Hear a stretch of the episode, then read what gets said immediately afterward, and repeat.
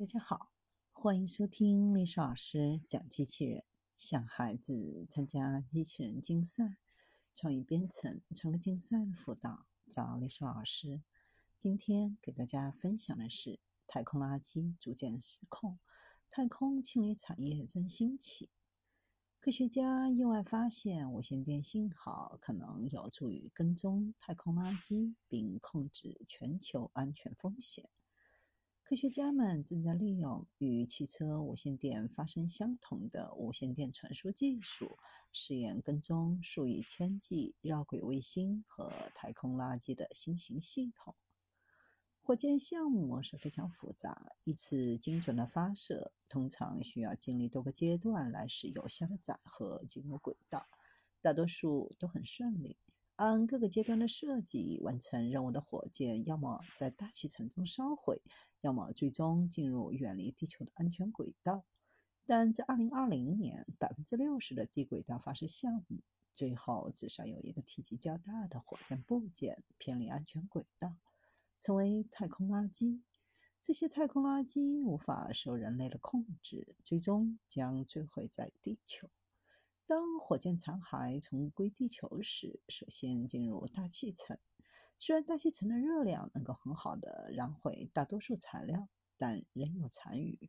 每一次火箭发射后，占其质量百分之二十到四十的残骸将坠毁地球，这对地球上的生命和财产安全都构成了极大的风险。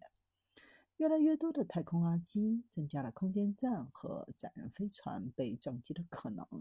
给太空的探索带来新的挑战。当然，随着挑战而来的就是机遇，那就是关于太空垃圾清除技术的发展。在未来十年，来自太空时空的火箭碎片会造成大约百分之十到二十的伤亡风险。碎片可能会击中个人，也可能会击中大型建筑或飞机，造成更大的灾难性事件。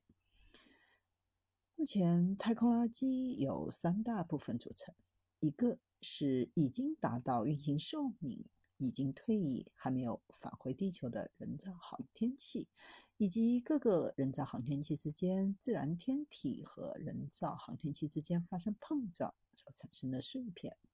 二是来自于运载火箭的发射中散落的残骸，三是源于航天员在太空生活时产生的垃圾，以及在完成考察任务过程当中不慎遗落的物品。对于太空探索来说，太空垃圾是个非常严重的问题。如果人造卫星或者宇宙飞船撞到哪怕几厘米长的太空碎片，都有可能受到严重的破坏。为了防止与悬浮在地球周围的小金属碎片相撞，火箭有时不得不推迟发射。这也是人类最大的宇宙飞船空间站面临的一大挑战。科学家们必须定期将空间站上升或下降到安全的地方，否则可能因为碰撞变成太空垃圾。而空间站的宇航员更是面临生命的威胁。太空垃圾的攻击原理类似枪支的子弹或导弹，速度甚至可能会更快，因为地球轨道上的物体基本上都是以每小时二点七万千米的速度前进。这样的撞击不会是迎面而来，但平均的相撞速度仍然会达到每小时三点六万千米。一个直径一厘米的铝制球体，大约只有标准弹珠的大小。但造成的冲击能量相当于一颗以时速两千六百千米前进的板球，或是一辆时速九十六千米的汽车。没有任何物体能够承受这样的冲击。太空中还有更大的东西，可能是剩余的火箭节，也可能是废弃的卫星。人类已经占据太多空间，甚至把空间变成了垃圾填埋场。如今约有几千颗卫星在围绕地球正常运行，但也有数千颗已经报废的卫星悄无声息地成为太空碎片，还有坠毁的飞船，坠落到大气时被烧成灰烬。早在2018年，近地太空中卫星碎片和火箭残骸的总数已经达到了一万四千三百五十七个。按照目前太空碎片的增长速度估算，如果不采取任何措施，在七十年左右，太空中的碎片数量将达到发生碎片链式撞击效应的临界值，之后近地空间将无法使用。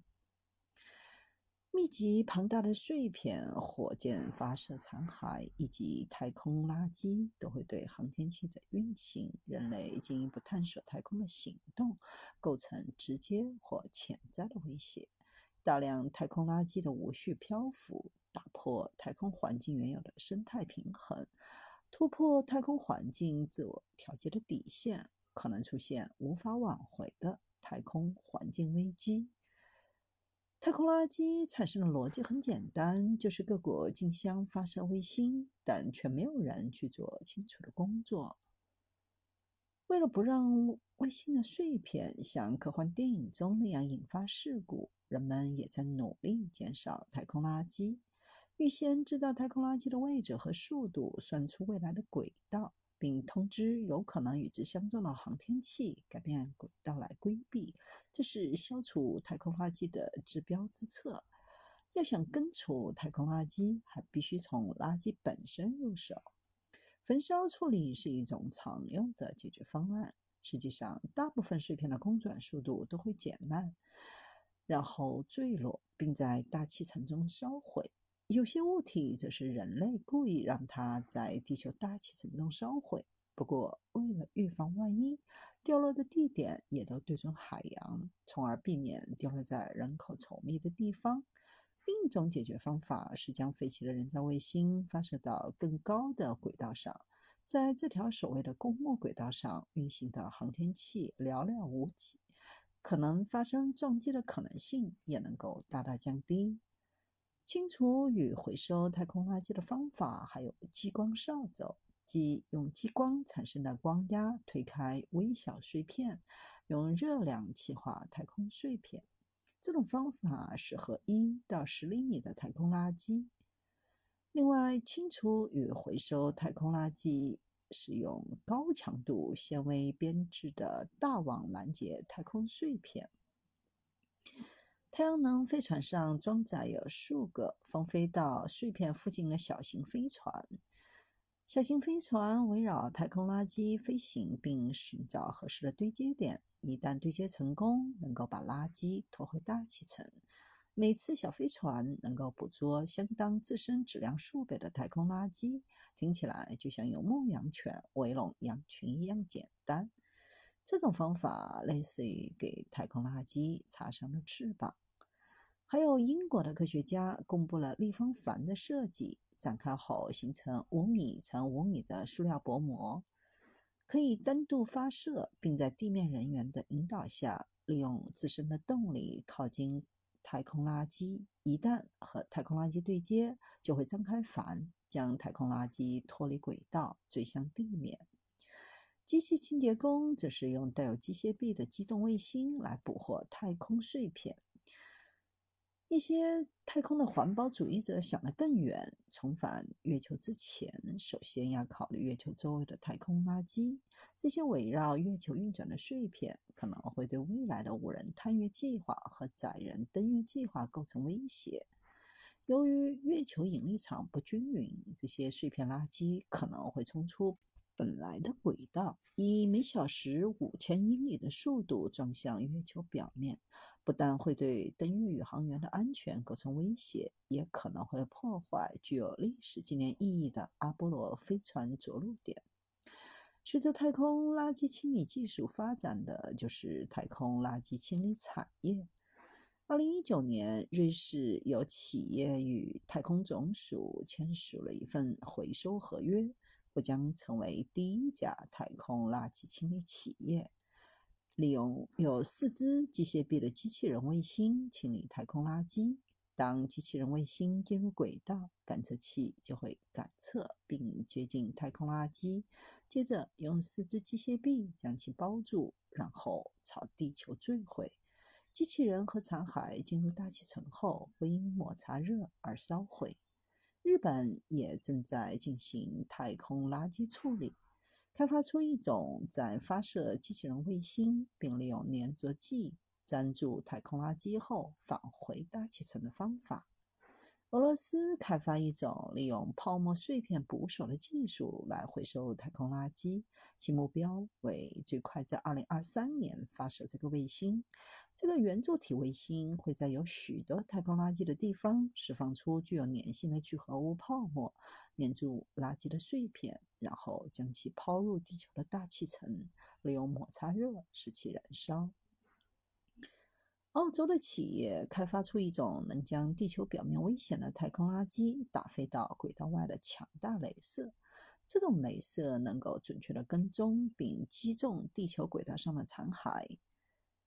这种系统实际上由两种镭射光组成。第一种镭射光是明亮的橘色激光束，负责瞄准特定太空垃圾；第二种镭射光负责提升镭射的准确度。强度远高于第一种镭射。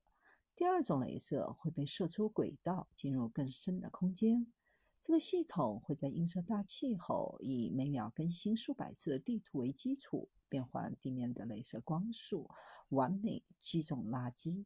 太空资源的利用和生产带来丰厚的利润，能够重新定义人类的未来，但前提是清洁和安全的太空环境。